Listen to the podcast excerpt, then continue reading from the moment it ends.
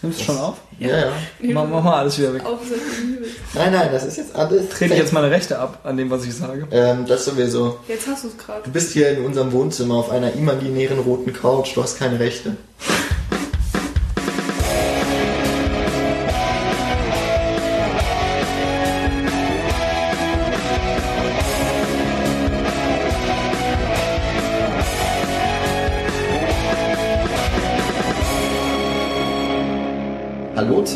Zu einer neuen Folge der Cine Couch. Wir haben heute etwas ganz Besonderes für euch vorbereitet, aber erst einmal möchte ich Michaela bei mir begrüßen. Hallo. Äh, Und der Jan ist natürlich auch dabei. Genau, danke. Da, da muss man immer drauf warten. Aber wir haben heute auch einen Gast und normalerweise würde ich ja den Gast zuerst vorstellen, habe ich jetzt nicht gemacht, weil wir unhöflich sind. Nein, Aber- nein, nein, nein, nein, du, dann wird nur die Spannung hochhalten. Weil es steht natürlich auch nicht im Titel oben drüber. Ist auch egal. Wir wissen es noch nicht. Nee. Wir sagen mit Stargast, Fragezeichen, Fragezeichen, Fragezeichen. Und jetzt Ausrufezeichen, wir haben heute David Segler bei uns.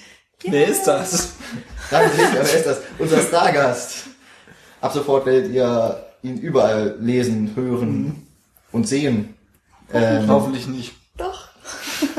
da ist jemand von sich überzeugt. Aber vielleicht, vielleicht überzeugen wir ihn im Laufe des Podcasts noch, dass er vielleicht doch öfter gesehen und gehört und geschrieben werden soll. Oh Gott. Ja. Irgendwann gibt es sich auf IMDb. Früher gab es in meinem Kinderladen Leute, die haben mich mit W und T geschrieben. Beim Aufräumdienst. D-A-W-I-T. Das fand ich sehr hässlich. kreativ. Hast du immer gesagt, ich bin David. Ja, dann musste ich es nicht machen, weil es war ja nicht mein Name. Und das ist gut. Wegen geschrieben werden, habe ich gerade irgendwie dran gedacht. Gut, Hallo. Ähm, wir schreiben euch den Namen richtig hin. Äh, David Segler, woher kennt man ihn? Ja, wenn ihr ihn jetzt noch nicht kennt, kennt ihr ihn bald durch diesen Podcast, aber wir kennen ihn durch Studium in Mainz, denn äh, David hat hier Filmwissenschaft studiert, beziehungsweise noch ist er eingeschrieben. Gerade noch, ja. Gerade noch. Ach, mit Also- Wehmut. Ja, furchtbar. Mir wirst du immer als der Mann in Erinnerung bleiben, äh, Oh der uns zum, ähm, zum Kapitol geführt hat, äh, in der ersten Woche. Und bist vorweggerannt irgendwie und hast ernsthaft die ganze Zeit diese scheiß Klappe hochgehalten. Die ganze Zeit. Und ich meine, es war super, weil man es sehen konnte, aber ich habe mich wirklich gefragt, wie, also ich hatte keinen Bock drauf, mir würde total der Arm einschlafen. Das Aber sind du ja auch nur zehn Minuten eigentlich. Ja, das wusste ich damals ja nicht. Aber du hast wunderschön die Klappe hochgehalten. Also die eine Filmklappe war es, damit wir wussten, wo wir hinlaufen müssen. Und es war immer so, folgt der Klappe. Und dann Und halt die ist weggerannt. verschwunden gegangen und jetzt halte ich immer nur noch den Arm hoch. Das ist total traurig. Oh. Na, jetzt müssen wir dich beerben. Ja. Das wird im nächsten Semester eine schwere Bürde. Ähm, ihr wisst jetzt trotzdem immer noch nicht so genau, warum David jetzt hier ist. Ähm, Wer weiß das schon. Ja, wisst ihr es jetzt auch gerne. Wir haben hier eine DVD liegen, nämlich Jenseits der Worte. Das ist ein Film, oder Beyond Words, für die internationalen Zuhörer. Beyond Words, ja. Beyond Words. Richtig. Äh, schön übersetzt.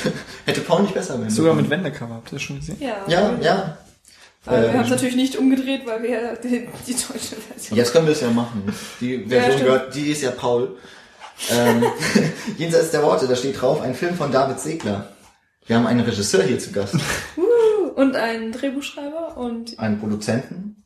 hm, nee. Nee, ein Nee, Produzent nicht. Produzent Nee, das ist wichtig. Auch ein Film von David Segler ist immer so ein bisschen vermessen. Das ist ja Das habe ich mich... immer eine Teamarbeit. Also das sagt man halt so mit Regisseur. Aber das ja, aber ist wa- wann natürlich ist das ganz denn viele so? Leute. Wann sagt man äh, Regie geführt von und wann sagt man ein Film von? Muss man dann die Ein Idee Film auf der von Film sagt, also ich, ich, ich weiß es nicht, wie es ist. Ich kenne das so, dass man, äh, es ist auch irgendwie, es ist eigentlich egal, man kann es ja machen, wie es will. Ein Film von ist immer gleichbedeutend mit der Regie.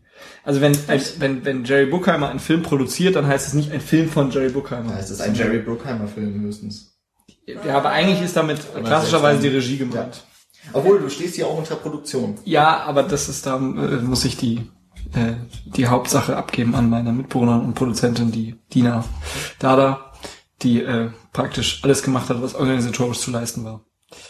Eigentlich müsste sie jetzt mit mir sitzen, aber sie ist gerade dabei, ihren eigenen Film vorzubereiten. Okay, man könnte auch sagen, wir haben sie nicht eingeladen.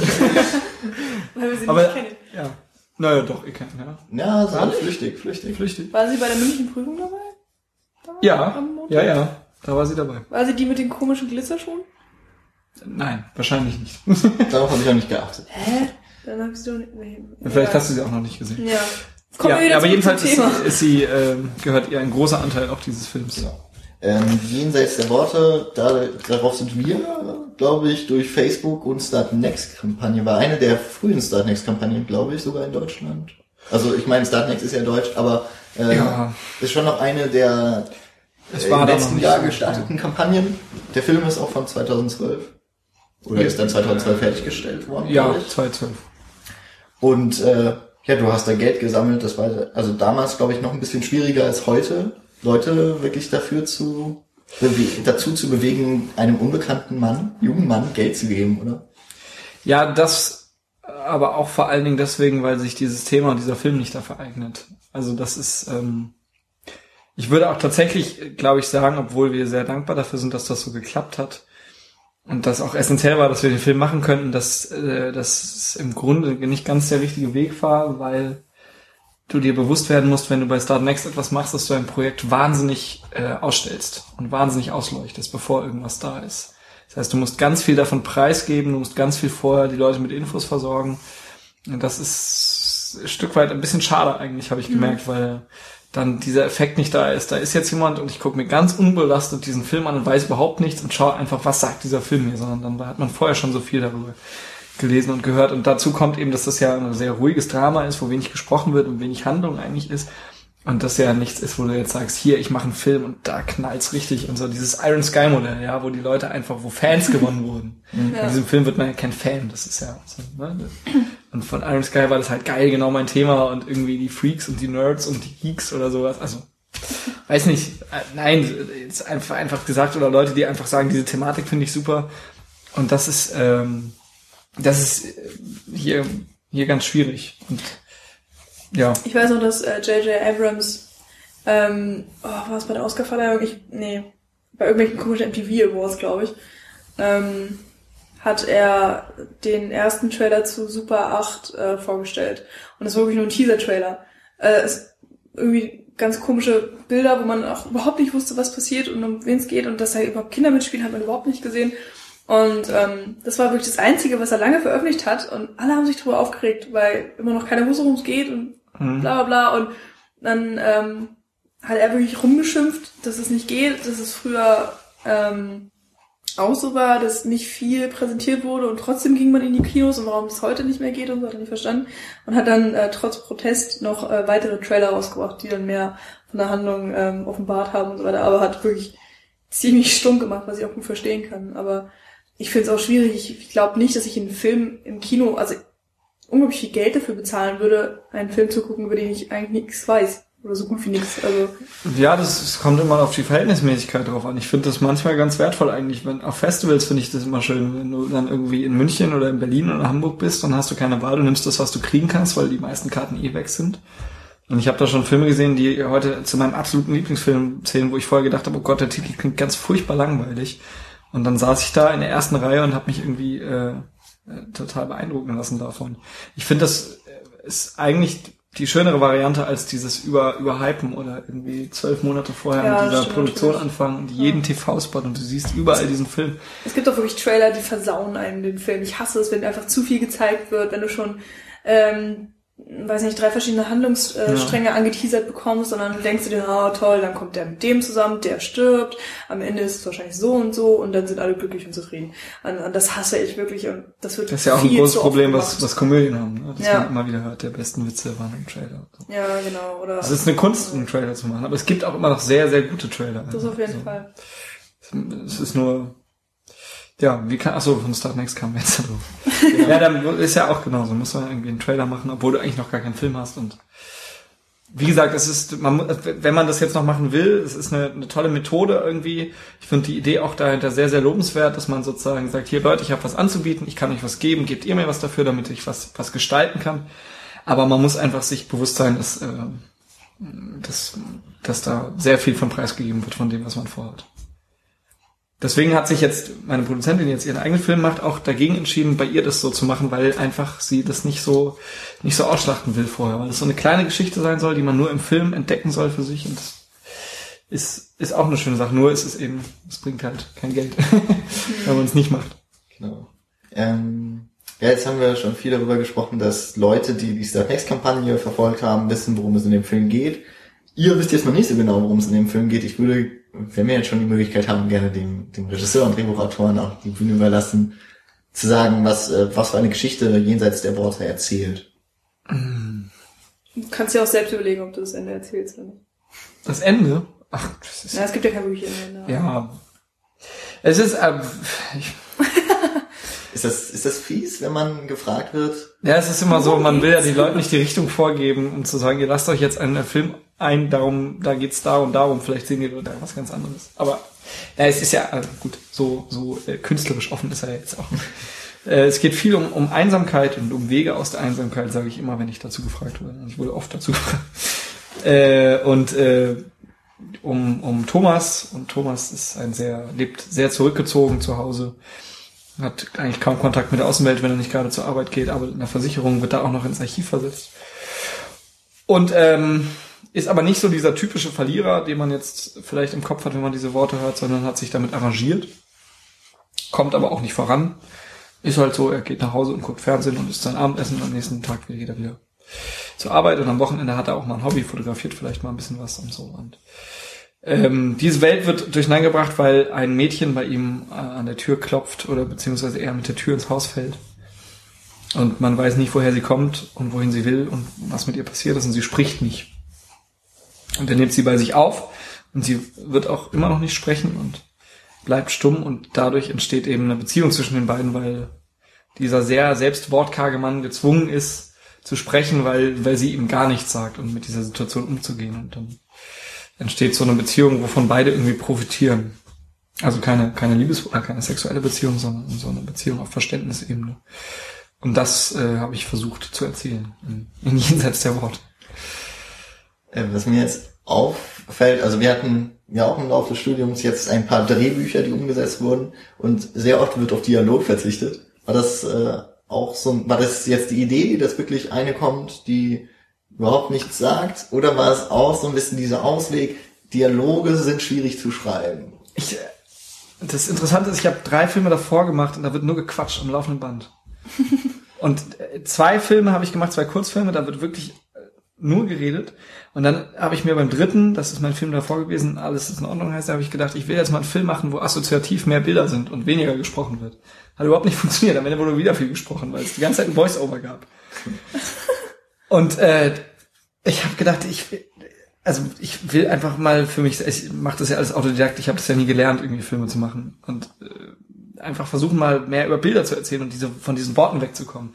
Und ich glaube, das, was du gesagt hast, liegt daran, dass viele unsicher damit sind, wenn sie jetzt den ersten Film oder so machen, irgendwie da, da, damit äh, zu gucken, wie, wie, wie bringe ich was rüber, wie arbeite ich so mit Schauspielern, dass der Text gut klingt, wie schreibt man gute Dialoge, das ist wahnsinnig schwierig, gute Dialoge zu schreiben. Auch, daran scheitern auch, finde ich, ganz viele, also professionelle Filme, also daran, dass man diese Drehbücher einfach nicht glaubt. Oder es geht ja nicht nur darum, dass die Dialoge echt klingen, sondern dass auch die Leute in den Situationen das sagen, was man dann vielleicht sagen will. Also mir kommt es immer wahnsinnig darauf an, dass ich den, den Figuren und der Handlung das alles glauben kann. Und ähm, dann habe ich halt, äh, jetzt habe ich irgendwie den Faden verloren, genau, also ne, mit der Unsicherheit, ob Dialoge gut ankommen oder ob sie gut geschrieben sind. Und ähm, ich wollte hier eigentlich auch noch viel weniger reden lassen, aber es ist am Ende doch wieder ganz viel geredet worden. Oder viel mehr, als ich es eigentlich gedacht habe. Aber es war jedenfalls nicht so, dass ich äh, gedacht habe, ich, ich mach's, weil ich glaube, dass Dialoge zu schwer zu schreiben sind, sondern weil ich einfach mal bewusst weniger mehr über das Bild erzählen wollte. Bei dem Drehbuch, das äh, Nils und ich für den filmischen Modellversuch ähm, dieses Jahr geschrieben haben, äh, war es so, dass wir eigentlich äh, komplett auf Worte verzichten wollten, weil wir eigentlich nur die, die Bilder wirken lassen wollten, weil man keine, äh, weil wir einfach Worte unnötig fanden. Und ähm, es gab dann leider so ein paar Situationen, wo er dann, also die Hauptperson in irgendwelche Situationen geraten ist und dann dachte man, okay, jetzt brauchen wir Dialoge und das war irgendwie alles so doof. Also es lag bei uns nicht so daran, dass wir keine schreiben konnten, sondern dass wir eigentlich keine wollten. Und ähm, das auch wirklich so als Stilmittel benutzen wollten. Das war, glaube ich, ein Fimo dieses Jahr öfters mal, dass einfach, ja, dass sozusagen wirklich als Stilmittel genommen wird. Je weniger Worte, desto ausdrucksstärker sollen die Bilder dann sein und so. Und ob das klappt, ist dann wieder eine andere Frage. Ich finde es in jenseits der Worte eigentlich unglaublich angenehm, ähm, dass relativ wenig geredet wird und äh, die Bilder sind auch durchweg eigentlich sehr schön anzugucken. Auch durch die äh, schön gestaltete Wohnung, finde ich. Und so weiter. Und ähm, Ich hätte mir den Film, glaube ich, auch sogar mit noch weniger Worten vorstellen können, aber Ja, es ist immer. also, so, so wie es halt ist, so ist es dann. Und ja, ja. aber ich für den, ich mag den Film. Danke, Geld gibt später. Du hast schon Geld von uns bekommen. Ich sagen? Zahlt. Ähm, genau. Äh, was bei was bei dem, den Film. Aha, unser Mitbewohner hat nicht seine Lautsprecher ausgemacht, falls man es hört. Ähm, was eben bei den Filmen schwer auch richtig daneben gehen kann, wenn man schon auf Dialoge verzichtet ist, dass es sehr aufgesetzt wirkt. Also Dialoge können genauso aufgesetzt wirken wie, wenn sie schlecht geschrieben sind, wie eine stumme Figur. Also das kann ja ein Fremdkörper sein, Ja. den man nicht wahrnehmen möchte in, in einem Film. Gerade was finde ich bei deutschen Filmen oft mit ein bisschen so anbehaftet ist, dass sie mehr realistisch wirken. Die wirken, also einem amerikanischen Film verzeiht man, glaube ich, mehr, wenn etwas nicht realistisch abgebildet ist, als einem deutschen Film. Das, das kann gut sein. Aber ich finde auch, dass man sich eigentlich mehr zu Dialogen trauen darf, weil wenn man, also ich sehe das viel in Kurzfilmen oder auch viel in studentischen Filmen, dass, dass sie wirklich versuchen, Dialoge wegzuhalten und ich finde, das kippt manchmal in die, in die falsche Richtung. Ja. Also es kommt immer darauf an, wie es inszeniert ist. Man kann das ja auch vom Drehbuch noch nicht sagen, ob es funktionieren wird, aber dann in der finalen Fassung ist es so, dass ich auch finde, jetzt, wenn wir über den Fimo sprechen dieses Jahr, ich habe einfach nur so Bilder im Kopf, ich glaube von diesem Tanzfilm von Valerie Kühn und, und ähm, Perception du? ja, genau, und äh, äh, anderen Filmen, dass, dass man dann das eigentlich, was man jetzt im Dialog schreiben würde, über die Gestik macht. Und das wirkt dann tatsächlich so ein bisschen manchmal pantomimhaft. Und das ist auch, da muss man echt einen guten Mittelweg finden. Weil wenn, wenn nicht gesprochen wird, dann wird auch nichts anderes gemacht. Man kann zwar viel mit ausdrucksstarken Blicken sagen, aber wenn, wenn man jetzt sagt, ich möchte das nicht, dann steht man nicht so da irgendwie. Ja, das Also, ist, also, also ich das hat- David jetzt mit seinen Händen. Wedel mit den Armen. Nein, es ist ja, so ist es ja auch nicht in den Filmen, aber äh, man muss eben ein gutes Mittelding Ja. finden. Ich finde, es muss schon wirklich eine gute Erklärung geben, warum Menschen nicht reden, weil Menschen reden immer. Und wenn man dann einen Film macht über eine Beziehung zwischen zwei Menschen, die man nur assoziativ durch Blicke entsteht, das ist mutig, aber also es muss wirklich. Aber vielleicht ist es auch ein Ding von mir. Ich muss denen das immer abkaufen können. Deswegen Aber bin ich auch so überkritisch bei Filmen. Wenn ist du furchtbar. jetzt gesagt hast, dass Menschen immer reden, äh, in deinem Film redet sie ja gerade nicht. Ja, Also, genau, Redet das ja kein einziges Wort. Ja, Also, genau. Das Ähm, ist ja das, was mich auch interessiert genau. hat. Aber wie kannst du das denn inhaltlich erklären? Also, man, klar, einerseits sagst du, ich bin Regisseur, ich will das so. Andererseits musst du ja auch irgendwie sagen, okay, ich habe hier eine Figur und die hat eine bestimmte Vorgeschichte Ja. und die redet nicht, weil. Die redet nicht, das, das ist, äh, ja, das ist eine, eine interessante Geschichte, die wir vorher hatten. Ich habe ich habe mal ein Drehbuchseminar besucht, das mir meine Eltern zu Geburtstag geschenkt haben. Und da hat mir der, der Autor, äh, wir waren da irgendwie zu sechs, war ganz nett, und der hat gesagt, man muss immer seine Figuren kennen. Ja. Immer. Und da hatte ich schon so den, die Grundriss von Jenseits der Worte im Kopf und ich habe gewusst, ich wollte eine Geschichte über Thomas erzählen und auch über, aus Thomas Sicht. Das heißt, ich möchte diese Welt, diese Filme schon mit ihm so erleben wie der Zuschauer auch und ich möchte mich mit ihm auf eine Stufe stellen. Also ich möchte nicht vorgreifen und ich möchte eigentlich nicht Sachen wissen, die er auch nicht weiß. Und für ihn bleibt dieses Mädchen ein komplettes Rätsel. Das ist ja auch nicht jetzt nur, also für mich ist es jedenfalls auch ein bisschen offen gelassen, wer sie ist, ne, ob sie da ist, wie sie da ist, ob das vielleicht ein bisschen anders ist, als, als er es uns erzählt. Ich finde, er erzählt uns den Film aus seiner Sichtweise.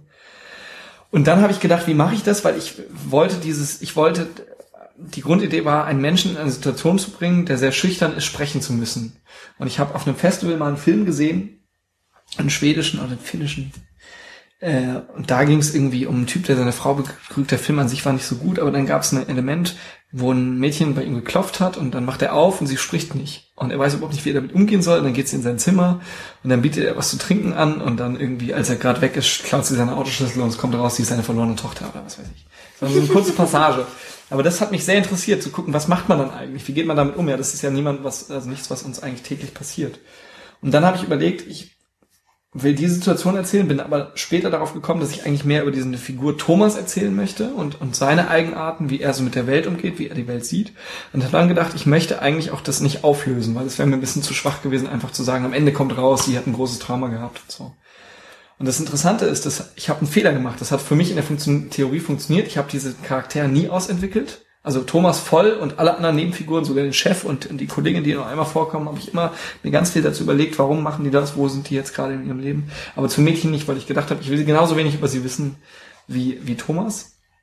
Und dann kam aber die Schauspielerin dazu. Und das war der Punkt, wo es nicht mehr funktioniert, weil eine Schauspielerin kann nicht nichts spielen. Das Mhm. funktioniert nicht. Ja, also im Drehbuch kann, kann stehen, sie hat einen leeren Blick, aber sie muss ja wissen, warum hat sie jetzt einen leeren Blick. Und dann kam ich zu dem Punkt, wo ich mit der Schauspielerin angefangen habe, zusammen die Hintergrundgeschichte zu erarbeiten zu diesem Mädchen. Die möchte ich jetzt aber hier auch nicht erzählen, weil die für den Film nicht relevant ist. Wir haben uns auch entschieden, die spielt im Film keine Rolle, es war nur ihr Hintergrund. Und da gibt's dann schon, ähm, gibt's schon äh, irgendwie Gründe, warum spricht sie nicht, warum ist sie da gerade und so. Aber das ist alles nur der Hintergrund für die Schauspielerin. Und ähm, generell ist es immer noch so, dass ich oder auf meinem Stand eigentlich als der Regisseur, der diesen Film macht und auch auf Thomas Stand nicht weiß, warum spricht sie jetzt nicht.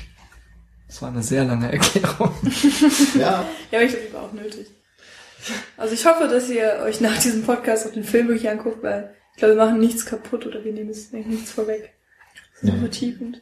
ähm, aber zu dem Dreh vielleicht an sich könnte man was sagen. Ich glaube, äh, wenige wissen wirklich, wie sich ein Filmdreh an, anfühlt. Anfühlt. Also äh, auch wir anderen, die den Podcast machen, auch wenn wir schon uns an kleineren Projekten mal teilgenommen haben, haben wir keine wirkliche Ahnung, wie ein Filmdreh funktioniert. Oder wie er funktionieren soll. Jenseits der Worte war jetzt ja nicht dein erster Film.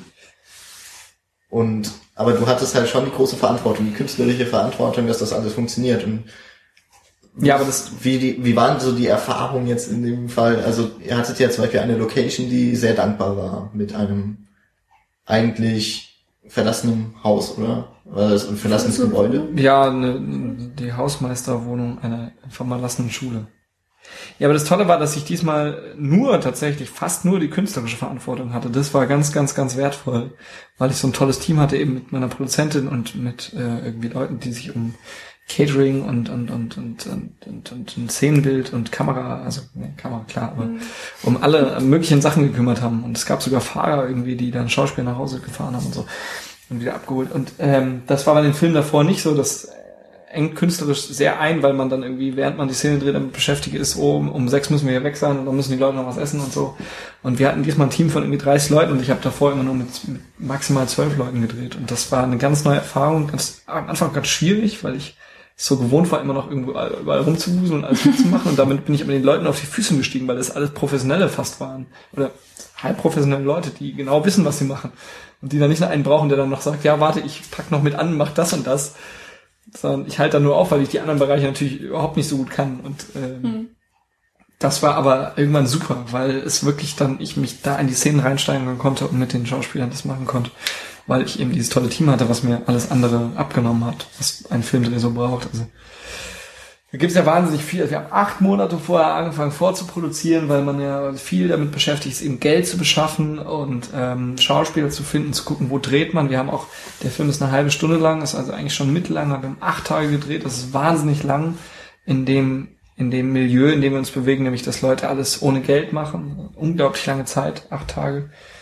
Wobei man ja sagen muss, es gibt ja auch eine längere Schnittfassung. Er hätte ja auch, was weiß ich, 50 Minuten lang werden. Ja, gut, die erste. Rohschnittfassung war 56 Ja, Minuten lang, aber das ist klar, dass die da nicht, geblieben ist. Also, Ja. ähm, ja, und ähm, genau, das war einfach, also es war ein toller Dreh, weil wir ein Festmotiv haben. Festmotiv ist immer super, das ist sehr dankbar, weil man dann die Technik da lassen kann und dann kann man einfach am nächsten Tag wiederkommen und weitermachen, als wenn man jetzt immer überall rum rumreist und ganz viele Motive hat. Ja. Ähm, du hast ja gerade ein tolles Team erwähnt, das sieht man sogar in einer Szene. Ähm, das war, wurde- also es gibt, äh, um es zu erklären, es gibt einen Audiokommentar zu dem Film, den du mit deiner Produzentin gemacht hast, Ja, genau. mit Dina. Jan und ich haben uns äh, den Film heute nochmal mit Audiokommentar angeguckt. Und Vorbereitet zu sein auf Ja, diese natürlich. schwere Aufgabe. Aber nicht die Szene jetzt. Das, also die wird Nicht die, erklären? Ach, weiß nicht, die kann man sich so an.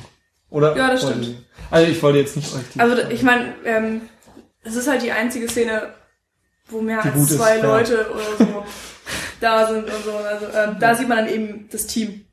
teilweise. ähm, ja. Man- Manche aber auch gecaste Komparsen. Echt? Ja, ist eine Mischung. Wonach castet man den Komparsen? Nein, nicht gecastet, sondern einfach, Leute, habt ihr Zeit und kommt her. es gibt aber tatsächlich, also es gibt Komparsen mit Anforderungen. Also dann sagt der Regisseur, ich hätte hier gern, dass jetzt irgendwie, weiß ich, ein lesbisches Paar da in der Ecke steht Mhm. und irgendwie, weiß nicht, sich gerade umarmt oder so. also es gibt ganz viel. so. Ja, stimmt schon. Da sollen jetzt gerade drei Marathonläufer vorbeilaufen. Ja. Genau. Aber so ein bisschen als Wertschätzung fürs Team kann ich das trotzdem auch noch so ein bisschen mit annehmen, oder? Diese eine Szene, wo dann doch mal ein paar Leute auch. Ja, ja, klar. Ne? Also so ein kleines Naja, ich wollte ja nur- Dankeschön vielleicht, Ne? Auch ans Team. Also ich meine, dass, dass man in einem Film ja mal vorkommt, das ist ja auch nicht. Ach so, ja, ja, ja, klar. Ja, das war super. Also, es, aber es gibt tatsächlich, äh, das hätte ich nicht gedacht, hinter der Kamera viele Leute, die sagen, sie möchten das überhaupt nicht. Nee, äh, Im vorigen. Film habe ich, äh, wollte ich meinen Ton mal ins Bild kriegen, er hat gesagt, das macht er echt sehr unangenehm. Ich würde es immer sofort machen, mir ist aber auch alles egal. Ja, ich finde so extra Also- auch mal. Ich will gerade sagen, du warst doch sogar bei äh, Alles ist in Ordnung. Ja, aber das war tatsächlich, das war die erwähnte Szene notgedrungen. Es ging darum, dass äh, eine kurze Sequenz, wie meine Hauptdarstellerin glücklich äh, mit einem Freund, mit ihrem imaginären, also mit ihrem Freund, den sie nicht hatte, aber so vorstellt, als hätte sie einen Freund, irgendwie nicht küssen, aber irgendwie so innig ineinander verschlungen sein, äh, gegen Sonnenlicht ganz kitschig gefilmt, war nur so eine, eine Sekunde Schuss. Und wir haben niemanden gefunden, der es macht. Und äh, dann musste ich es machen. Also das wollte ich eigentlich auch nicht. Weil das war irgendwie so, die Rolle sich zu geben, ist dann auch irgendwie. weiß nicht, das. Das Ja, da gibt's ja auch diese schöne Hitchcock-Anekdote, dass er ja ähm, in all seinen Filmen irgendwo mal auftaucht, äh, was bezüglich dessen gar nicht stimmt, also nicht in allen auf jeden Fall. Und ähm, äh, irgendwann, als er dann wirklich berühmter wurde, war das Publikum schon darauf gedrillt. Und die haben die ganze Zeit den Film gar nicht gesehen, sondern sie haben nur noch Hitchcock geguckt, Mhm. irgendwo im Hintergrund. Und äh, dann ist Hitchcock dazu übergegangen, sich immer innerhalb der ersten fünf oder zehn Minuten zu zeigen, damit das Publikum dann entspannt den Film gucken kann. Also wie absurd ist das Bild? Ja, das ist irre. ne? Aber es ist total witzig. Also ich glaube, wenn ich mal wirklich irgendwann ähm, Filme mache, dann, dann sitze ich auch irgendwo und trinke Kaffee oder so, weil ich das einfach witzig finde. Also ich liebe es, ähm, auch in Filmen generell, wenn man irgendwelche kleinen Dinge findet. Ähm, lustigerweise hat eine Produzentin äh, in Jenseits der Worte den kleinen Ventilator angesprochen, der neben dem Fernseher stand. Das Ja. ist mir nie aufgefallen vorher. Und äh, wie, wie total witzig, weil ich denke, warum steht der denn da eigentlich? Ja, sieht gut aus, ja, steht er da halt. Und, weiß ich nicht. Ich mag's. Ich war auch drin, äh, tatsächlich, aber ich wurde rausgeschnitten. ja, wie das ist beim Cut, ne? Bin mit meinem Harte Regieassistenten irgendwie vor einem Supermarkt lang gelaufen, aber die Supermarktszenen wurden generell rausgeworfen. Wobei man jetzt auch noch sagen muss, dass natürlich Hitchcock den Vorteil hat, dass er eine sehr markante Figur hatte und Ja. äh, da tue ich euch jetzt Ja. nicht unrecht, wenn ich sage, die habt ihr jetzt nicht. Noch nicht. Oder noch nicht? Noch Kann nicht. sich da ja so einen großen Hut aufsetzen, oder? Weiß ich nicht. Das T-Shirt anziehen. Aber Hitchcock hat auch, auch stark zugenommen, oder? Der ist, hatte, ist ja nicht Ja, in jungen der- Jahren hatte der hat stets fast eine normale. zugenommen. Naja, er war Ja. schon, er war schon korpulent. er war schon immer ein bisschen dicklicher. äh, aber- man kann es sich fast nicht vorstellen, dass er mit der Zeit immer noch zunehmen konnte. aber es ging. ähm, das war dann auch irgendwann nicht mehr so in den Er gesunden hat ja beim Filmdreh, glaube ich, auch fast äh, ständig gesessen. Ja. In diesen schönen, weißt du, diese merkwürdigen Diese- Klappstühle, diese wo dann Stühle, nur die der Name draufsteht, so ganz klischeehaft. Genau. Das hatte ich noch nie. Irgendwann werden wir nächsten das Film haben. vielleicht. Für den nächsten Film. Ja, das war schön. Nee, ja. das, es ist auch schon äh, eigentlich Prestige genug, wenn auf der Klappe der eigene Name und der eigene Ja. Film draufsteht, oder? Ja, es ist, ach, du bist knapp genug. Wenn du dann einmal dir bewusst machst an so einem Tag, dass da irgendwie 20 Leute, das finde ich immer das aller, aller beeindruckendste, dass da irgendwie 20, 25 Leute gerade äh, Muskel- und Geisteskraft darauf verwenden, eine Idee zu verwirklichen, die nicht von ihnen selber kommt. Das finde ich wirklich irre. Also das ist, weil das ist ja, sozusagen die arbeiten dafür, dass ich meine Idee realisieren kann, oder unsere Idee realisieren kann. Und das, äh, das Weil darum ich geht's ja auch bei Filmen, dass man irgendwie Menschen begeistert. Und ich Ja. glaube, das fängt ja bei der Produktion logischerweise schon an. Ja, Also wenn man ein Drehbuch geschrieben hat und es noch nicht mal schafft, dann irgendwie zwei Menschen von seinem Drehbuch zu begeistern, also wurde uns gesagt, dass man es lassen soll. dass, man den, dass man den Film dann nicht verwirklichen soll. Das stimmt wahrscheinlich auch. Alleine kann man nicht machen. Ähm, dann können wir jetzt gerade noch auf die zwei anderen Kurzfilme eingehen, aber auch, denke ich, nur kurz, die ich jetzt von dir gesehen habe. Das ist zum einen, äh, der auch auf Jenseits der Worte noch als extra dabei ist, Eva. ich bin Eva. Ja. Ich bin Eva. Okay, ich bin sehr gut vorbereitet noch bei dem Film. Ähm, kannst, also Da, da kann ich keine Inhaltsangabe machen. Nein, nein, es, so ist, es ist einfach. Es ist, genau. Äh, es ist, ich glaube, zwei oder drei Minuten Film. Dreieinhalb, glaube ich. Um, äh, ja, über den Morgen nach einer Party, wo sich zwei Zwei Menschen treffen Zwei Menschen, sich. ein, ja. ein Mann und eine Frau, die treffen sich und lernen sich kennen und stellen sich vor. Und fragen sich, wer oder was oder wo sie sind. Na, ist es auch. Was gerade ist. Wie bist du denn auf die Idee gekommen? Ich ähm, habe mich beworben bei der Filmhochschule München und ähm, hatte die Auswahl zwischen Du musst einen Film machen, der darf irgendwie zehn Minuten lang sein, höchstens, und äh, du hast drei Themen oder vier Themen zur Auswahl. Das erste war, glaube ich, berühmt für fünf Minuten. Das fand ich ganz furchtbar. Ah, Das ist so, so ein gehabt. Liebeskomödie, Lottogewinn, Kitsch-Thema irgendwie. Aber du musst mindestens fünf Minuten machen. Ja, genau. Nee, eben nicht. Ja, doch. Nee. Der, äh, wahrscheinlich alle, die einen Film gemacht haben, haben den dann genau fünf Minuten lang gemacht. Oder sieben. Eine davor und eine danach. Ja. Äh, das zweite Thema war, ich kann es jetzt gar nicht mehr genau sagen. Ähm, Hast du nicht gesagt, Das- Morgengrauen nach einer Party? genau, das, mein Thema war Morgengrauen, wenn die Party vorbei ist. Das interessanteste Thema war, äh, zuerst war der Hass da, dann erst kamen die Fremden. Äh, das ist ein Zitat von einem ganz berühmten Menschen, der mir jetzt gerade nicht mehr einfällt. Das ist, ja, also nicht ganz berühmt, aber es ist einer, der sich viel mit der mit Fremdenhass und, und solchen Sachen beschäftigt hat. Äh, Voltaire. Genau, das ist natürlich ein super Thema, aber das Problem ist, du hast bei München genau drei Monate Zeit, um irgendwie 70 Aufgaben, naja, es sind sehr viele Aufgaben zu bearbeiten. Und da hätte ich mich lieber erst richtig ins Thema eingearbeitet, bevor ich dann da irgendwie einen Film zu machen, der so halt nichts sagt, irgendwie sich nicht richtig beschäftigt hat. Und dann, ach genau, ein wunderbares Missverständnis ganz. Das fand ich noch schlimmer als berühmt für fünf Minuten. Weil das ist einfach so ein Paradoxon. Ich habe wirklich Leute befragt und gefragt, hattet ihr schon mal ein wunderbares Missverständnis? Ein Missverständnis ist ja, dass etwas wirklich missverstanden wird.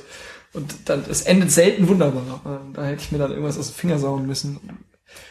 Und dann habe ich dieses Morgengrauen. Nach der Party hatte ich direkt irgendwie äh, zwei Leute äh, völlig nackt am Fenster, die eine rauchen im Kopf. Das habe ich dann irgendwann umgesetzt.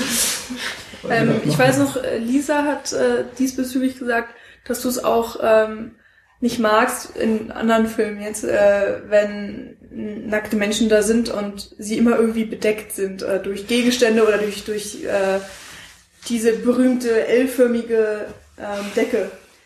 Also das, das Ja, ich ja. einfach, das, ich, ich mag das nicht, wenn, wenn Leute so inszenieren, dass man ganz klar merkt, die Kamera ist anwesend. Also dieses berühmteste Beispiel ist, äh, kommt von den Amerikanern im BH Sex haben oder einfach nach, nach einem Morgen, wo man miteinander geschlafen hat. Also die Amerikaner haben ja immer so riesige Bettdecken. Ja, ne? genau. Und dann Ja. nimmt sie diese ganze Bettdecke mit ins Bad. Was im, Le also Ja, Und vor allem, äh, gut, bei einem One-Night-Stand von mir aus, wenn die sich nicht kennen und die will nicht, dass der Typ sie morgens auch noch nackt sieht, von mir aus. Oder er. Aber irgendwie beim verheirateten Ehepaar, das finde ich ganz schlimm. Ich finde, man muss ja nicht nackt unbedingt, also man muss, ich respektiere jeden, der sich nicht vor der Kamera ausziehen möchte. Das ist absolut, das ist eine ganz, äh, ganz, ganz viel Mut erfordert, das ist eine ganz viel Akzeptanz vom eigenen Körper. Ich weiß auch nicht, ob ich das könnte, aber ähm, wenn man es macht, dann darf man es nicht verstecken, finde ich. Dann wird es einfach unrealistisch. dann äh, solltest du dir äh, Before Midnight angucken. Da gibt es eine Szene, die dir dann sehr gut gefallen wird, die mir auch sehr gut gefallen hat, aus ungefähr den Gründen. Ja, ich auch äh, dieses Jahr bei Take This Walls, das fand ich einfach ganz beeindruckend. Diese Frauen standen in der Dusche und haben sich tatsächlich geduscht und auch überall gewaschen. Du hast es einfach gesehen, ja, weil die haben wahrscheinlich einfach, das finde ich einfach, oder, oder generell, ich finde das auch bei Shame, wo er am Anfang nackt durch seine Wohnung Ja, läuft, stimmt. ja, und dann, Ja. ich meine, klar, das ist, es ist ein schwieriges Thema, weil viele immer schnell auf den Trichter kommen, man will ja damit nur schockieren und irgendwie was Besonderes zeigen. Und das ist wahrscheinlich immer ein bisschen auch dabei. Man kann ja die Gedanken nicht ausschalten. Auch ich habe bei Ich bin Eva gedacht, das wird jetzt schon, die Leute werden dann, weil der beginnt mit so einem Shot auf den Füßen, ja. Und dann werden viele Leute wahrscheinlich denken, ah ja, versteckte Nacktheit und dann zack, kommt die totale und dann denkt man schon erstmal, wow. Aber es ging mir nicht, also das ist nicht der Grund, warum ich diesen Film gemacht habe. Aber das ist tatsächlich ein Thema, was mich einfach interessiert, so generell, wie das ist mit Intimität im Film und so. Da habe ich ein tolles Interview mal mit Charlotte Gainsbourg zu Antichrist drüber gelesen, die auch ganz alles machen musste irgendwie. Und da hat Lars von Trier am Anfang gesagt, die standen zu dritt im Raum, Willem Dafoe, Charlotte Gainsbourg und, und Lars von Trier, und er hat gesagt, wir ziehen uns jetzt einfach mal aus. Sie wollte das nicht, aber Willem Dafoe und, und Lars von Trier haben es gemacht. Und bei Alles ist in Ordnung gab es dann eben auch diese eine Szene, also eine totale vor allen Dingen, wo man die Hauptdarstellerin Nadine Petri komplett nackt gesehen hat und äh, mir war die Szene sehr wichtig und das ist aber immer dann eine Aufgabe, das, das gut rüberzubringen, dass die Schauspieler sich da möglichst wohlfühlen. Ich glaube, man fühlt sich nie wohl, wenn man nackt vor der Kamera steht, aber so wohl wie möglich. Und ähm, dann eben auch das, was ich gerade gesagt habe, immer, ich glaube, es ist immer wichtig für in diesem Verhältnis, dass die Schauspieler wissen, warum es jetzt gerade eine Notwendigkeit hat und, und wie das dann im Film wirkt und ähm, dass es nichts Voyeuristisches hat, das ist immer eine ganz schwere Kante bei Filmen, ob sie voyeuristisch sind oder nicht voyeuristisch. Äh, in solchen, in, in Bezug auf diese Szenen. Und da habe ich das zum ersten Mal gemacht und das war sehr, war sehr angespannt deswegen. Aber es hat gut geklappt und dann bei Eva war das auch eigentlich klar, wie es ist und da waren die beiden Laiendarsteller auch sehr, äh, sehr dem offen gegenüber. Das hat's sehr, Aber du hast ja auch danach gecastet, oder? Also. Nee. Gar nicht? Tatsächlich nicht. Also ich, ja, doch. Also, naja, nicht so wirklich. Ich habe eine Schauspielerin gesprochen, beziehungsweise die in der Schauspielausbildung ist. Die hat deswegen abgelehnt. Das kann ich aber auch total verstehen, weil einfach das wäre so eines der ersten Filmprojekte gewesen und dann sowas. Und dann habe ich aber einfach äh, eine Freundin von mir im Kopf gehabt, wo ich gedacht habe, die passt vom Typ her, der diesen Mensch spielt gut. Und ähm, er hatte mir, also bei- der Silvesterparty irgendwie, hatte er gesagt, hier, wenn du, wenn du irgendwie Leute brauchst, ich spiele auch. Und dann hatte irgendjemand schon erfahren, so, äh, was ich machen will und sagte dann, ja, dann musste ich aber ausziehen. Dann meinte er auch, das ist kein Problem. Und dann bin ich irgendwann nochmal auf ihn zugekommen und gesagt, ja, wäre das denn ernst gemeint? Und dann habe ich die beiden eben gefunden. Aber ich habe nicht sozusagen mir zehn Absagen geholt, bis irgendjemand gesagt hat, ja, ich ziehe mich aus. Für dich. Und dann wäre es jemand gewesen, wo ich mir das überhaupt nicht hätte vorstellen können. Okay. Ja. Ähm, bei alles ist in Ordnung, weil der auch etwas länger nochmal ist als Eva, könnte man vielleicht auch etwas auf den eingehen. Ähm, ist sowieso etwas prekär oder man könnte ja fast meinen, es wird so ein bisschen das Problem mit dem Voyeurismus aufgeworfen, weil das ein sehr persönlich, also nicht von dir, glaube ich, persönlicher Film ist, sondern eben für die Hauptfigur ist es eine sehr persönliche Geschichte oder Momentaufnahme, die da gezeigt wird, nämlich eine Figur, die sich nicht sicher darüber ist, ob sie sich so, wie sie sich selbst sieht, einverstanden ist, ob sie sich wirklich so wohl fühlt, ob sie sich damit abfinden kann, die Person zu sein, die sie ist. Also auch diese, diese Handlung darzustellen mit der Kamera ist ja, denke ich, sowieso schon mal schwer genug, das jetzt nicht zu ausufern, zu exploitativ zu zeigen, zu sehr plakativ äh, ihre Gefühle dann in Bilder zu fassen. Ja, aber wenn, dann ist es tatsächlich aber ein persönlicher Film von mir und nicht von der Figur, weil die Figur habe ich ja erschaffen. Also es ist natürlich immer ein Zusammenspiel, man, das finde ich ja auch eben das, das Schöne am, am Zusammenarbeiten mit Schauspielern, dass die dann viel einbringen, weil die Figur, eine Figur, die von einer Schauspielerin oder einem Schauspieler gespielt wird, wird ja immer was von diesem Schauspieler auch tragen, weil es ja eben sein, sein Körper und seine Sprechweise zur Verfügung stellt für diese Figur. Dann ist natürlich aber auch schön, wenn das mehrfach noch funktioniert. Das war bei alles ist in Ordnung auch so. Also es ist äh, wirklich, wie gesagt, ein sehr persönlicher Film über die Findung des Glückes oder eben nicht Glückes im Leben. Aber aus einer ganz anderen Phase. Den Film könnte ich jetzt überhaupt nicht mehr so drehen, weil es also natürlich irgendwelche, irgendwelche Jugendgedanken gewesen, die, wo man dann in dem Moment so verharrt ist und gedacht hat, ist das jetzt so, bleibt das so? Wo einem natürlich eigentlich bewusst war, dass es nicht so ist. Und das ist, ähm, da habe ich aber auch mit ihr viel drüber gesprochen, mit Nadine, die das gespielt hat, und die hat mir dann auch erzählt, was sie so da im Buch an sich wieder entdeckt hat. Ich glaube, das ist wichtig für einen Film, dass die Schauspieler was mit dem Buch auch persönlich anfangen können. Ja? Also bei äh, Jenseits der Worte ist es einfach so, dass Thomas Koop, der den spielt, natürlich nicht die Figur ist, ja, der zufälligerweise tatsächlich auch Thomas heißt. Also das Buch habe ich ja geschrieben lange bevor ich Thomas gecastet habe aber auch viele Elemente da. Der hat auch gesagt, ich habe auch manchmal dieses äh, ein bisschen schüchterne und nicht so auf Menschen zugehen. Und ähm, da entstehen dann Sachen, die, die sehr schön sein können auf einer persönlichen Ebene in Bezug auf mit Schauspielern arbeiten. Da gibt's bei, also jetzt eigentlich auf alles in Ordnung, aber bei Jenseits der Worte auch noch ein schönes Beispiel, wo die, es gibt eine Szene, wo er ähm, sich einbildet oder vielleicht tut das nicht, dass sie sprechen würde. Sie erzählt eine Geschichte. Das ist eine Geschichte, die genau mir so passiert ist, mit dem, dass sie im Kino war und dieses Kind gesehen hat, was so viel Angst hat. Und ähm, dann habe ich eigentlich im Drehbuch gehabt, dass sie danach aufsteht und Musik anmacht und dann tanzt. Ne? Und sie hat dann, aber die Schauspielerin Cosima, die sich sehr lange mit dieser Figur beschäftigt hat, die sie ja auch mitentwickelt hat, hat dann zu mir gesagt, für sie macht das keinen Sinn oder für sie funktioniert das nicht, weil sie im Moment von dieser Geschichte so von der Angst gefangen ist. Ja, das war eine ganz schreckliche Situation damals, als sie das erlebt hat, dass sie das eigentlich nicht kann und dass dann Thomas doch aufstehen könnte und die Musik anmachen. Und so ist es tatsächlich passiert. Das ist ein sehr schönes Beispiel, das habe ich glaube ich auch im Audiokommentar fast genauso erzählt. Ja, ja habe ich, ja. wie das, äh, wie, wie sowas entstehen kann. Und ähm, das war aber alles ist in Ordnung eben auch so, dass ähm, ich mit Nadine viel gesprochen habe und dann man sich immer darüber verständigt, wie laufen Prozesse ab oder wie funktioniert das. Ich bin eh ein Freund davon, Drehbücher nicht in Stein zu meißeln, sondern immer darauf zu reagieren, was äh, was passiert und was der Schauspieler noch mitbringt. Das ist auch, glaube ich, so das Erste, was man beim, wenn man etwas für wirklich ein Drehbuch jetzt sei es das eigene oder ähm, eins von einem anderen, dass es einfach nie so funktioniert, glaube ich, wie man sich das komplett vorgestellt hat. Ja, der Und Film immer sieht immer anders aus als Und selbst wenn man, wenn man es genauso filmt, wie man sich das im Drehbuch irgendwie vorgestellt hat oder wie es da geschrieben steht, dann ändert sich alles nochmal im Schnitt. Und dann ist alles nochmal ganz anders. Und Ja. das Ja, ist ja. einfach irgendwie auch, ja, ein, ein Prozess, ein kreativer Prozess, ein technischer. Immer. Die Umwelt ist, oder das, die Welt, die wir be bewohnen, ist nie so stark wie die Fantasie, in der wir sie uns ausmalen, glaube ich. Es ist immer so eigentlich. Man stellt sich ja Sachen immer viel größer oder ganz anders vor. Ja. Ähm, dann wollen wir, glaube ich, noch mal kurz dann auf den Kurzfilm Eva auch eingehen. Äh, hast schon gesagt, auch dort äh, wieder mal die, die Entblößtheit des Körpers. Es ist, klingt jetzt so, als, Es- also ich habe auch ist- drei andere ja, Filme ja. gemacht, wo überhaupt nichts davon zu sehen ist. Ja, im Jenseits der Worte sieht man tatsächlich keine Nack also nicht viel nackte Haut, nicht mehr als die Hände und äh, Aber Arme, Thomas trägt man- mal eine Unterhose, als er ins Bett geht, tatsächlich. Oh ja. Da sind seine Beine zu sehen. Dann wird's aber schon wieder pornografisch bei dir. äh, bei äh, Ich bin Eva. Ja. Ähm, also ein deutlich im Vergleich jetzt ja ein kürzerer Film. Da ähm, erzählt, erzählt, ja, der Film erzählt im Grunde nur die kleine Geschichte, wie sich zwei Menschen nach einer, nach einer offensichtlich gut gelaufenen Party am frühen Morgen dann kennenlernen.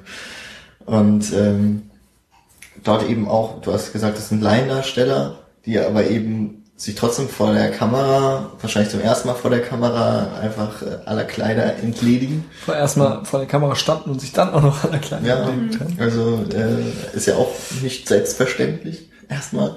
Und dass man das äh, nicht nur den Darstellern, was natürlich schon mal gut ist, den Darstellern klar macht, warum müssen die jetzt nackt sein, sondern auch, dass der Zuschauer, dass man dem Zuschauer sagen kann, ja, das ist jetzt eben, das gehört jetzt dazu, das gehört in meine, in meine Vision von dem Film, dass der Zuschauer jetzt nicht denkt, na gut, das ist eben dieses äh, Schockieren, das, das du auch Das schon angesprochen hast. wird aber bei Ich bin Eva hoffentlich klar. Ich möchte jetzt den, dieser Film hat ja tatsächlich einen ganz kleinen, nicht Twist, aber einen ganz kleinen, eine ganz kleine Pointe. Die würde ich jetzt, Ey, man kann es vielleicht auch vom Titel schon. genau, die würde ich jetzt nicht so gern, also, ne, man kann es vom Titel, wenn man ein bisschen über den Titel nachdenkt. Deswegen war das klar, die müssen nackt sein. Ja. Ja. Sonst irgendwie, also, sonst funktioniert das Ganze dann nicht. Und äh, ja, wie gesagt, ich habe ja vorhin schon gesagt, wenn nackt dann auch zu sehen, weil sonst braucht man es nicht. Sonst kann man auch angezogen sein. Und ähm, ja, genau. Äh, Was war jetzt die Frage? Ach so, ja. Äh, ja, einfach, dass eben dem Zu, dass man nicht nur, dass man ja auch dem Zuschauer klar macht, das ist jetzt, das gehört in mein künstlerisches Bild, dass äh, in dem Fall jetzt die Leute auch nackt sein müssen. Also ich, glaub- ich stelle mir das schwer erstmal vor, das klar zu machen, das gehört jetzt dazu. Also es gibt ja oft genug Szenen, wo man sagen könnte, ja gut, das muss jetzt nicht unbedingt Ja, die, die Leute müssten jetzt nicht nackt sein, um zu verstehen, was passiert oder um die Handlungen weiterzubringen. In dem Fall ist es eben auch nur ein dreieinhalbminütiger Film. ist schwierig. Eine Szene. Ich meine, in vielen Filmen könnte man vielleicht die eine oder andere Szene rauslassen, aber in dem, der ganze Film, der besteht ja im Grunde nur aus dieser Szene, als ein Kurzfilm. Ja, genau. Ja, das ist eben äh, von Anfang an einfach die, also es war schon so, dass ich, ich musste den ja für, für die schon in München drehen. Das Thema war Morgengrauen, wenn die Party vorbei ist. Und ich hatte einfach zwei komplett nackte Menschen morgens nach einer Party rauchend am Fenster. Also weil ich einfach das Bild sehr schön fand und sehr interessant, dass die Hemmungen so weit gefallen sind, dass das auch, das, das ist eigentlich auch das, äh, vielleicht so eine kleine wenn es in den drei Minuten, dreieinhalb Minuten sowas gibt, so eine Doppelbedeutung drin ist, die mir jetzt auch selber gerade erst auffällt, weil die beiden so selbstverständlich mit dieser Nacktheit umgehen, äh, kann der Zuschauer vielleicht auch besser damit umgehen, ne? weil es ist ja nie aufgeregt. Mir war es auch wichtig, die beiden kommen aus verschiedenen Richtungen, also ich wollte nicht erzählen, dass die jetzt gerade da miteinander irgendwie zugange waren. Da haben wir tatsächlich noch drauf geachtet beim Dreh. Aber das ist sozusagen einfach äh, vielleicht auch der Morgen nach der Party so, so eine surreale Atmosphäre hat oder mit dem zweiten Element, was da noch reinkommt in diesen Film, wenn man sich den anguckt. Ähm, dass das einfach dann äh, überhaupt keine Ebene mehr hat oder überhaupt kein Platz mehr dafür ist, jetzt darüber nachzudenken, oh Gott, die sind völlig nackt, sondern die gehen damit um. Ja, also sie steht zuerst da, ja, hat auch irgendwie äh, keine, keine Intention, sich irgendwie zu bedecken und auch als er reinkommt, er nicht, sie nicht, die reagieren ja auch erst überhaupt nicht aufeinander. Und deswegen war das, weil das für mich so klar war, dass das so etabliert ist und weil der ganze Film auch so ist, die, das hat mein Kameramann gesagt, dass er es äh, eigentlich einfacher findet oder einfach zugänglicher, weil sie sich nicht ausziehen, weil Ausziehen ja immer den Fokus darauf liegt. Sie haben ja von Anfang an nichts an, sondern Ausziehen ist ja dann ein Prozess, wo man darauf achtet, was ist jetzt unter diesen Klamotten zu sehen oder was passiert da. Und so ist es einfach von Anfang an deutlich und äh, vielleicht ist es da weniger unaufgeregt. Aber es kann auch sein, dass man den Film dann zweimal gucken muss, weil ich auch das ja selber von meinen Sehgewohnheiten nicht gewohnt bin, dass Menschen komplett nackt in Filmen sind und die ganze Zeit und dann ist es schon eher, dass man da, da mal drüber nachdenkt. Ich weiß es nicht. Ich habe jetzt lange nicht mehr sowas gesehen, wo ich davon überrascht wurde, dass plötzlich ganz viele Menschen ganz nackt sind und dann aber gar nicht näher darauf eingegangen wird. Oder? Was ich ganz interessant fand, war ähm, die Frage, die ich mir selbst gestellt habe, ähm, ob sie alleine in diesem Raum sind oder ob da vielleicht noch irgendwelche Schnapsleichen rumliegen oder so. Weil es kann ja sein, dass das eine Feier mit 30 Leuten war, aber dass sie alle nach Hause gegangen sind, dass das jetzt die einzigen sind, die übrig geblieben sind oder dass aus irgendwelchen Gründen, die Aber nicht die erklärt Frage werden müssen und so, ähm, sind sie halt nackt. Aber das fand ich halt ganz interessant, ob Ja. da noch mehr liegen und ob die auch nackt sind oder nicht oder was auch immer. Ich weiß, es ist nicht wirklich wichtig, aber wenn man, aber wenn man den Titel in die eine Richtung deutet, dann ist es ja klar, dass da keine anderen Menschen sind. ja, das stimmt. Ähm, genau. Äh, damit es vielleicht einfacher wird, äh, zu wissen, worüber wir reden, der Kurzfilm ist auch auf der DVD jenseits der Worte dabei. Ja. Als extra. Ähm, damit es, damit sie nicht ganz äh, leer ist, ne? Die Disc. Ja, einem 30-minütigen Film ist ja. Ja, es ist wenn immer, man hatte gedacht, wir haben gedacht, wo machen wir hin? Ich bin Eva dreieinhalb Minuten, der ist schön geworden. Wir waren irgendwie Ja. einigermaßen stolz damit drauf, was da passiert ist. Und dann haben wir gedacht, aber eine eigene DVD ist vollkommener Quatsch, ein dreieinhalb Minuten Film. Und dann haben wir gedacht, jenseits kommt eh raus und dann machen Das wir noch damit drauf. Ja, genau. stimmt, und Vin Diesel.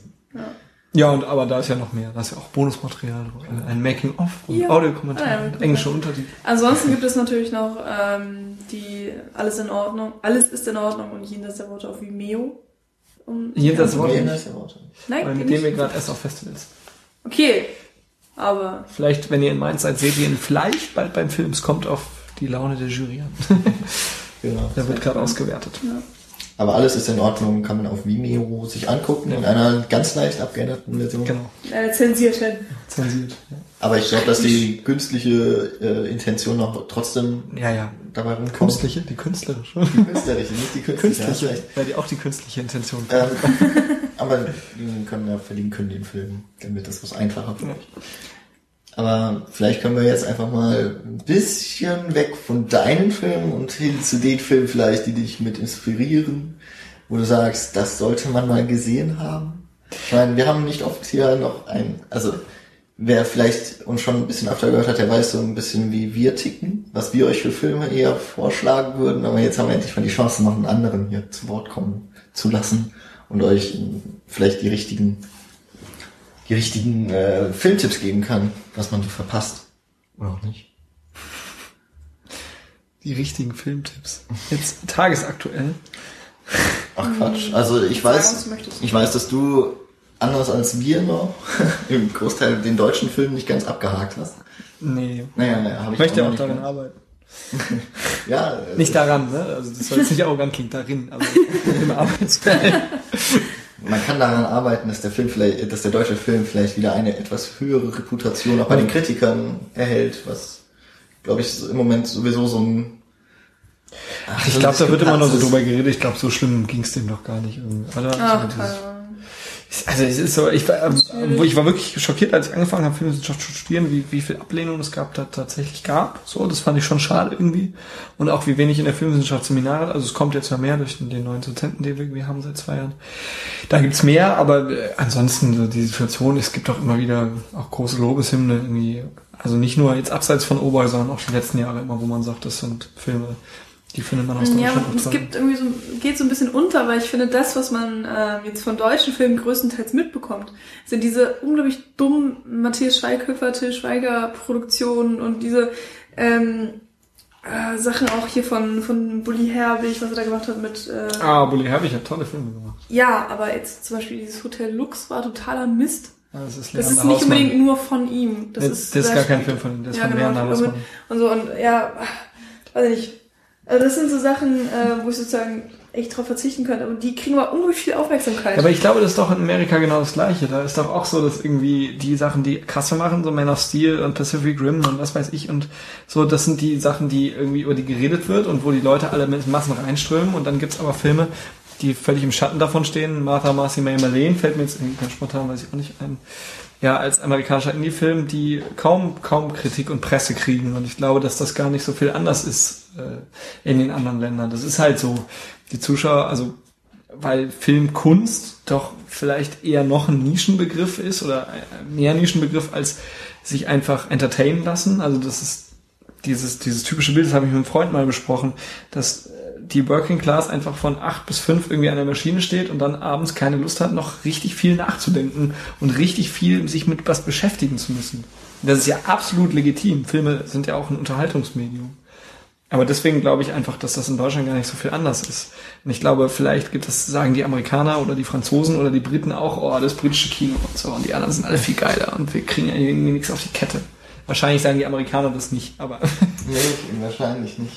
vielleicht habe ich auch total Unrecht, aber ich kann mir zumindest vorstellen, dass es irgendwie in die Richtung geht. Ich, ich kann mich dran erinnern, dass ähm, in, äh, in der Diskussion, oder was heißt in der Diskussion, in dem, in dem Diskurs generell um den letzten deutschen Filmpreis, ähm, wo glaube ich vor allem Oh Boy und äh, Kriegerin sehr viele Preise auch gewonnen haben, dass da auch die Kritik geäußert wurde, äh, wenn, wenn das Erstlingswerk, äh, also Oh Boy war ja, glaube ich, ich habe jetzt leider den Das ist ein Namen. Debüt, ja. Jan-Ole Gerster. Genau. Das war, das war der Debütfilm und dann kam so ein bisschen die Kritik, dass wenn jetzt der Debütfilm schon als bester Film äh, ausgezeichnet wird, dann stimmt was mit der deutschen Filmbranche nicht. Was ich nicht ganz nachvollziehen kann, weil ich habe Oh Boy noch nicht gesehen, muss ich sagen. Ich weiß nicht, ich kann die Qualität noch nicht ganz einschätzen, aber ähm, dass eben so gesagt wird, wo sind denn die etablierten Filmemacher? Warum machen die nicht die Filme, die eigentlich die Preise gewinnen müssten? So in etwa kam das rüber, war vielleicht auch etwas hochnäsig von dem Kritiker. Also ich weiß nicht, ich glaube, ich habe, ich halte immer große Stücke auf, auf meinen Vater und seine Lebensgefährtin, weil die einfach schon Jahre sich mit Film und mit diesen Sachen beschäftigen. Und ich hab, war auch sehr begeistert von O'Boy und habe sie gefragt, die meinten, die waren nicht ganz so begeistert, fanden ihn auch gut, aber sie meinen, das ist halt so, weil das jetzt diese Welle ist, es ist nicht viel anderes da gewesen äh, und man springt gerne, also man ist ja gerne beim Hype dabei. Und dann waren irgendwie die Kritiken, fanden das alle gut, dann sind plötzlich ganz viele Leute reingegangen. Und warum macht man nicht den Film dann zu dem Film? Und man ist stolz, der kommt aus Deutschland, Cloud Atlas kommt ja irgendwie nur zur Hälfte aus Deutschland, das war ja das andere, was irgendwie noch da war. Und dann hat man halt gesagt, ja, jetzt, äh, jetzt, jetzt springen wir doch vielleicht auf den Zug auf und machen da auch mit irgendwie. Und dann kriegt er jetzt unsere ganzen Preise. Und vielleicht hätte es aber auch Produktionen gegeben, die ebenfalls Preise genauso verdient hätten, die einfach nur nicht von der Presse so mitgenommen worden sind vorher.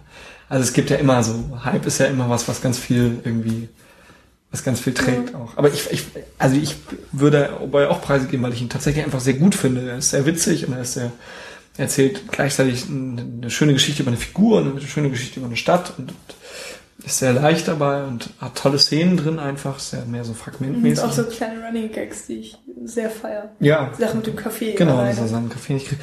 Der ist wirklich einfach, einfach gut, ja. Aber weiß nicht, ob das jetzt der ist irgendwie.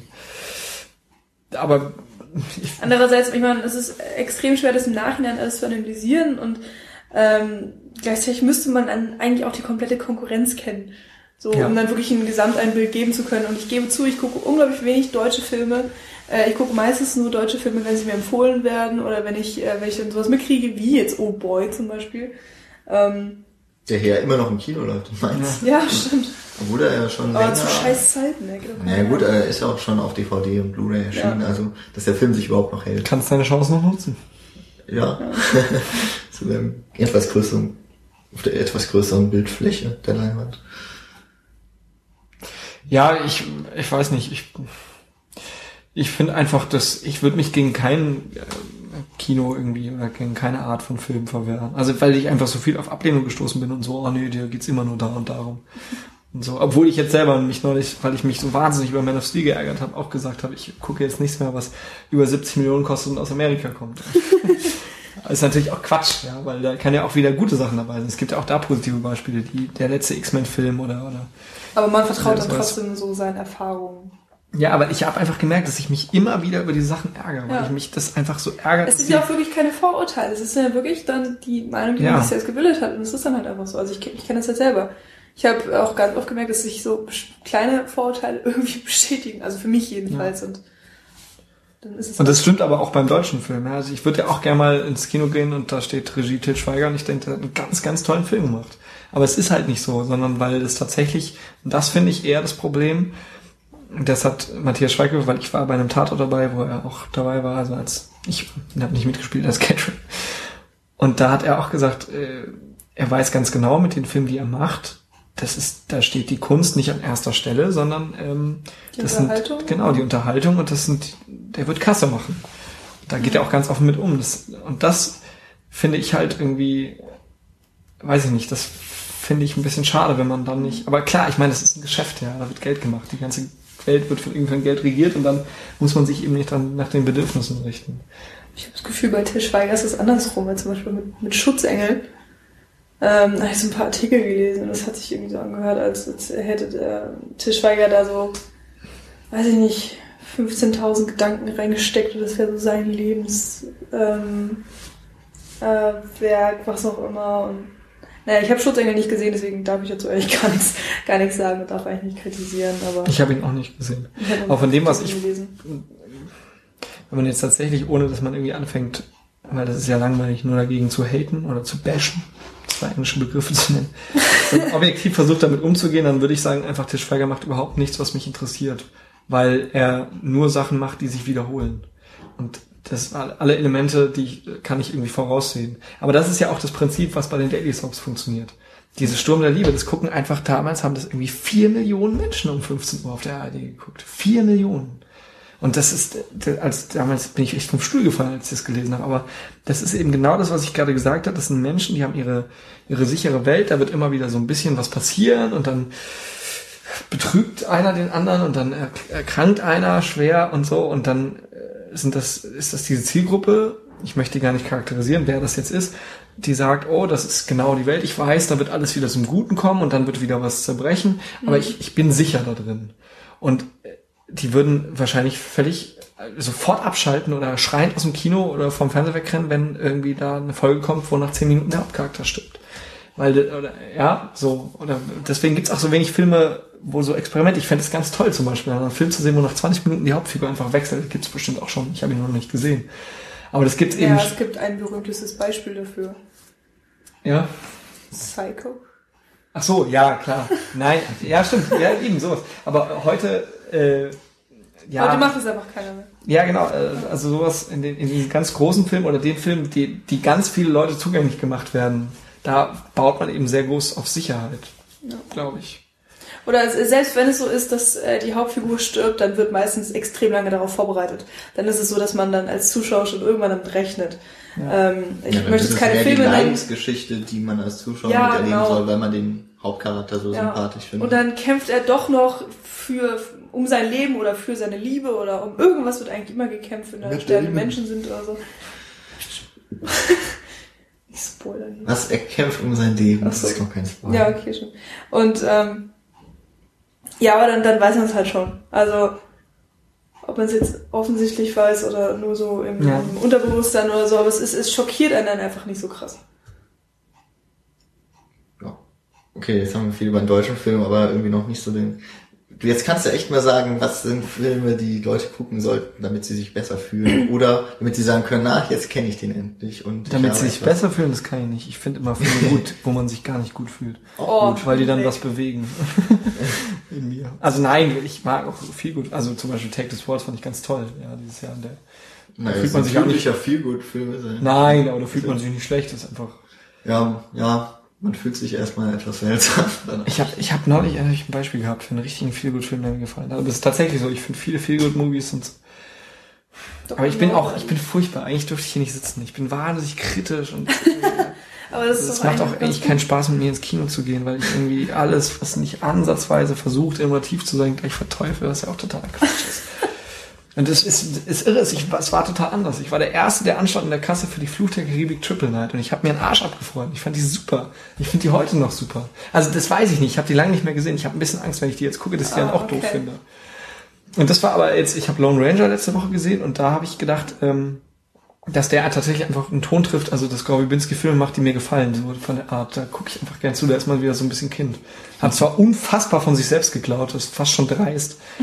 Also wirklich Fluch der Karibik einfach nur in die Wüste gesetzt. Ich glaube, also auch viel Geld würde ich da nicht für zahlen wollen, weil ich bin ja in der Situation, dass ich kein Geld zahlen muss, weil ich im Kino arbeite. Aber ähm, äh, ja, deswegen so Filmtipps, ich äh, Ja, hast du vielleicht, vielleicht einen Lieblingsfilm oder einen Lieblingsregisseur oder? Ich, Nee, das ist so schwierig. Ich meine, wenn du schon zum Beispiel sagst, so dass äh, Fluch der Kar- Karibik so ein bisschen äh, ja, Guilty Pleasure vielleicht auch ist. Mhm. Also hast du da vielleicht noch mehr von? Guilty Pleasures? Ja. Äh, muss ich jetzt echt überlegen. Ich finde, was, ähm, na, wie heißen die? Mark Neverdine und Brian Taylor machen, gefällt mir immer. Die Crank-Filme und auch Gamer. Da kann ich, habe ich irgendwie einen Narren dran Oder gefressen. Weil, weil die so, weil sie konsequent durch sind. Das finde ich immer gut. Also Gamer war schon echt nicht, nicht, nicht mehr gut. Und Ghost, Ghost Rider 2 habe ich mir dann nicht mehr angeguckt. Wollte ich aber eigentlich.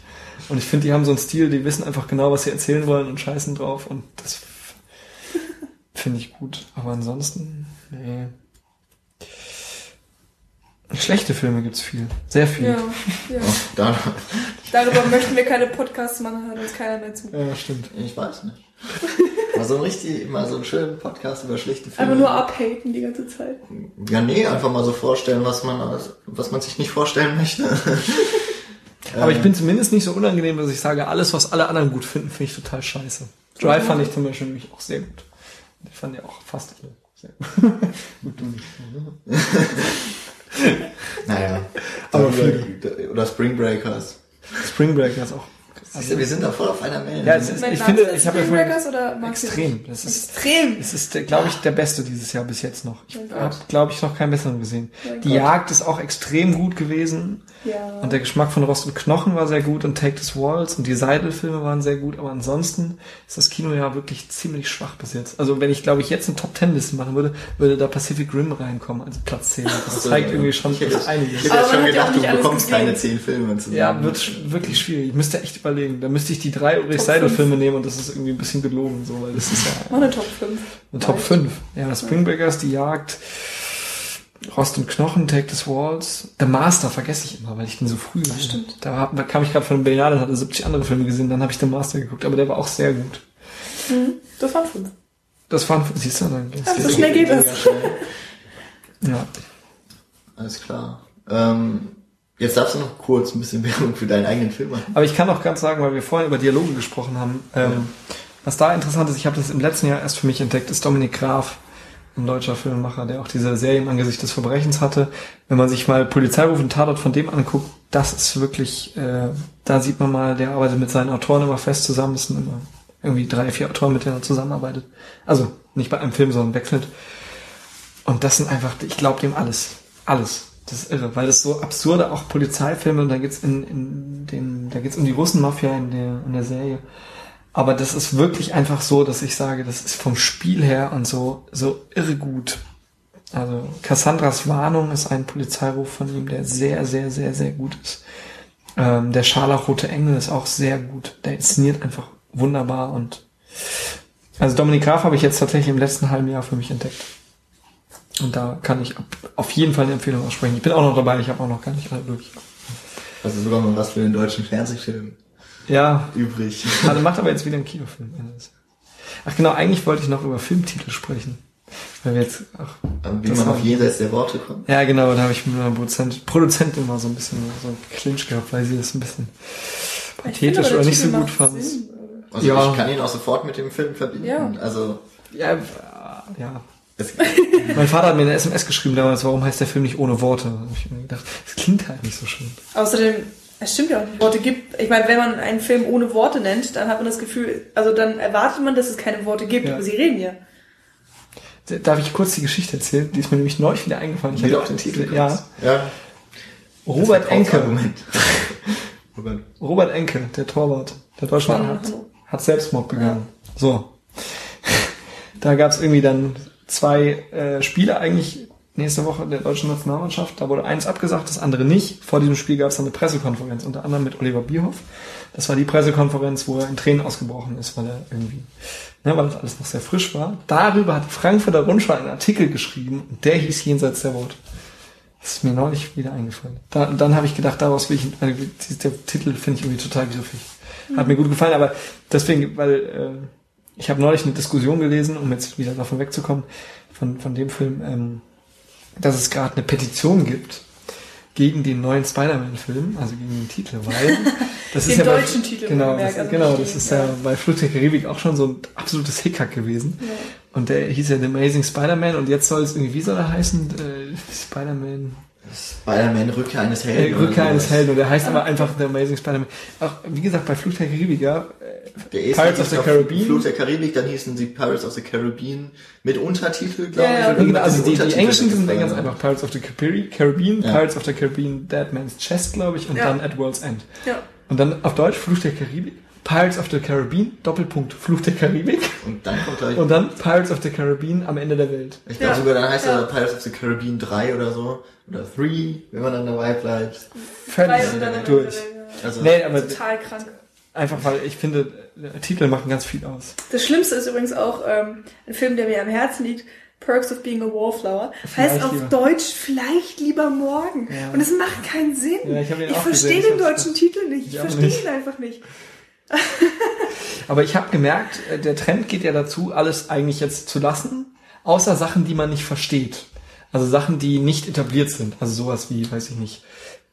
Ne? Also The Amazing Spider-Man, das weiß Ja, ich das auch. man. Leute, die kein Englisch können. Aber Perks zum Beispiel verstehe Perks ich gar nicht. Das ist Being ein a Wallflower schwieriges ist genau. Wort so Oder auch dieser furchtbare Peter und Bob Ferrelli-Film, ähm, Alles erlaubt mit Owen Wilson. Der hieß, habe ich mich gewundert, nur deswegen weiß ich das. Der hieß Hall Pass auf, auf, auf Ja, Englisch. Das das ist irgendwie ein. Begriff dafür, ne? Das ist ein englischer Begriff dafür, dass alles irgendwie, ja, oder ich weiß nicht. so Nee, nee, nee, es ist äh, wirklich in der Schule. Du brauchst, ähm, wenn du aus dem Unterricht raus willst, Ja, einen genau. Hallpass, so, ja. damit du auf Klo gehen darfst oder so. Da steht halt wirklich dein Name und du bist es Ja, von. genau. So, und das gibt's halt in den, in den deutschen Schulen logischerweise. Und der hat dann noch einen deutschen Titel bekommen, weil das eben sozusagen, es geht immer darum, wie viel trauen sie den Leuten zu. Ja? Ja. Ja gut, das ist Ja, klar, The Conjuring, da muss natürlich noch die Heimsuchung drunter stehen, weil das ist ja ein Wort, was keiner kennt. Das finde ich ist aber in Ordnung, wenn man den englischen Ja. Titel beibehält und dann einen Untertitel, und wenn es nur die Übersetzung ist, dann Ja, finde ich es ja in das Ordnung. fand ich aber absolut lächerlich bei dem Shalamalalalayan-Film. The Village, das Dorf. Das finde ich ja, gut, wirklich aber peinlich. in manchen Oder Sachen- Science-Zeichen. Ja, also es Das, ist, das Ja, dann hat dann an. hat schon wieder so ein Running Gag bei After Earth, haben sie es aber, glaube ich, gelassen. also, ja. naja, aber jetzt nochmal ein letzter Versuch für dich. Achso, Äh, jenseits der Worte kann man ja nicht online gucken, wenn man es vielleicht nach Mainz schafft und der Film es schafft, bei Films zu laufen. äh, angenommen zu werden im mittellangen Wettbewerb. Ja. Ansonsten äh, Facebook, äh, jenseits der Worte, an uns die E-Mail. 7 Euro. Es ist viel für einen Kurzfilm, aber es ist der Kurzfilm, es ist ein Untertitel, Bonusmaterial, noch ein Kurzfilm, können schon mal sagen, Wendecover ohne FSK-Logo auf beiden Seiten. Große Frage, ist dieser Film überhaupt von der FSK geprüft worden? Nein, ich habe mal gehört, das kostet wahnsinnig viel Geld, Echt? wenn man das machen lässt. Das ist ja auch nur sehr Eigenprestige. Also, mehr ist es ja nicht. Und Ich, wir werten ihn ja auch nicht aus, so im Kino. Dann müssten wir. Das stimmt natürlich. Ja. Okay. Ja, äh, genau, da kann man diesen Film bestellen und dann vielleicht ihn sich anschauen. Wenn man das, wenn man das macht, sollte man ihn sich anschauen, sonst hat man das Geld verschwendet. Ja, das ist kein Argument bei mir.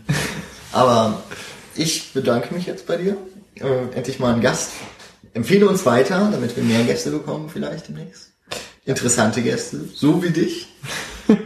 Und äh, ja, viel Erfolg dann in Berlin, wenn es soweit ist. Und hoffentlich weiter Filme machen. Ja, mal Ich schauen. habe jetzt drei gesehen und ich fand keinen schlecht. oh, Das ist eine gute Quote. Ja, ne?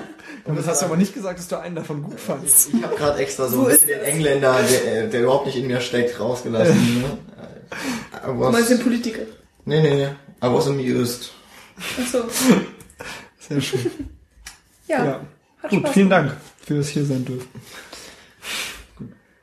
Dann sagen wir jetzt noch Tschüss Genau. und bis zum nächsten Mal.